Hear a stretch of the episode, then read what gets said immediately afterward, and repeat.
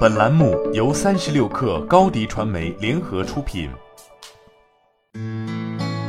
本文来自三十六氪神译局。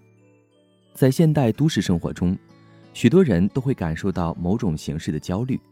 然而，还有一种比较常见但却很少为人所知的焦虑，它也在一定程度上加重了对人们的负面影响。今天，我将跟大家分享摆脱晨起焦虑习惯的最有效方法。一，别再赖床。晨起焦虑是一种习惯，如果你想摆脱这种习惯，你就需要打破一醒来就开始发愁，从而导致焦虑的这种模式。要做到这一点，最简单的方法就是醒来过后就直接起床，不要想着赖床，更不要试图重新入睡，也不要躺在床上做呼吸练习，试图让自己平静下来。总之，你只需要醒来就立即起床。然后开启新的一天，当然说起来容易，做起来难。但就我个人经历而言，我也了解许多人，他们多年来一直在与晨起焦虑做斗争。仅仅在尝试过这一个方法，坚决不再赖床和重新入睡过后，他们的晨起焦虑在几周内就消失了。因此，你可以向自己发起一项挑战，连续七天不赖床，看看你的晨起焦虑会发生什么变化。二，区分身体不适与焦虑。晨起焦虑之所以持续存在，其最难以察觉但又足够有影响力的一个原因是，我们将身体感受到的疼痛、痛苦和不适都误认为是焦虑的表现，从而导致更多的忧愁和焦虑。由于焦虑常常会引发身体症状，比如肌肉紧张、胃痛、四肢疼痛、头痛等，因此这也是很容易犯的错误。然而，不能仅仅因为焦虑可能会引发这些症状，就误以为事实就是如此。事实上，如果你一醒来感到身体疼痛或不适，原因可能是多方面的，并且有可能与焦虑毫无关系。比如，它可能是睡眠呼吸暂停综合征所致，或者甚至是恶劣的床垫或不良睡眠姿势所致。总之。如果你经常一醒来就感到身体疼痛或不适，你首先不应该理所当然地认为这是焦虑的表现，相反，你应该确认这种不适，并尝试分析有哪些非焦虑因素可能会导致这种不适。三、验证焦虑。归根结底，焦虑之所以挥之不去，就是因为我们对焦虑过于发愁。当你因焦虑而发愁时，你在潜意识下会认为焦虑是危险的，对此，你的大脑可能在未来会更多的关注焦虑。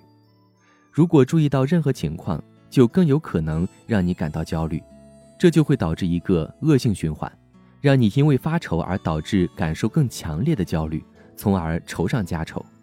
因此，与其立即因焦虑而发愁，分析它可能源于何处，会给你带来什么样的负面结果。不妨尝试验证你的焦虑。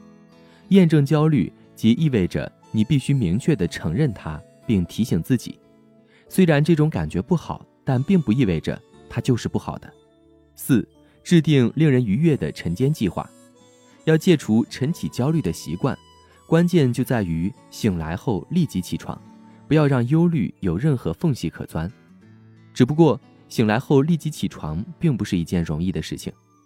多年以来，我发现那些始终能做到醒来后立即起床的人，都存在一个共同点，即他们都有令人愉悦的晨间计划。每天早晨醒来之后，如果你能够按照自己喜欢的计划行动起来，这将有助于敦促你起床，这样你在起床方面也不会耗费功夫。五，尽早开始运动。据二零一三年发表在《精神病学前沿》的一项研究表明。锻炼和更多的体育活动是解决焦虑问题的最佳对策之一。这项研究发现，同样适用于应对晨起焦虑。当你躺在床上，几乎没有任何运动或刺激因素时，产生焦虑情绪的大脑就能够自由支配你的感受。但当你起来活动，接触新的刺激因素时，你便可以拥有更多与焦虑做斗争的因素。这即是说。打破焦虑循环就会变得更容易，从而可以把注意力放到别的事情上。早晨起来投入到锻炼或体育活动的另一个好处是，它可以给你带来小小的成就感和自豪感。当你自我感觉真的良好时，这就有助于让你树立信心，从而减轻发愁和焦虑给你带来的负面影响。如果你正在与晨起焦虑做斗争，我建议你在接下来一两个星期内，尝试今天提到的一两种方法，看看自己是否能取得哪怕是一丁点的进展。好了，本期节目就是这样，下期节目我们不见不散。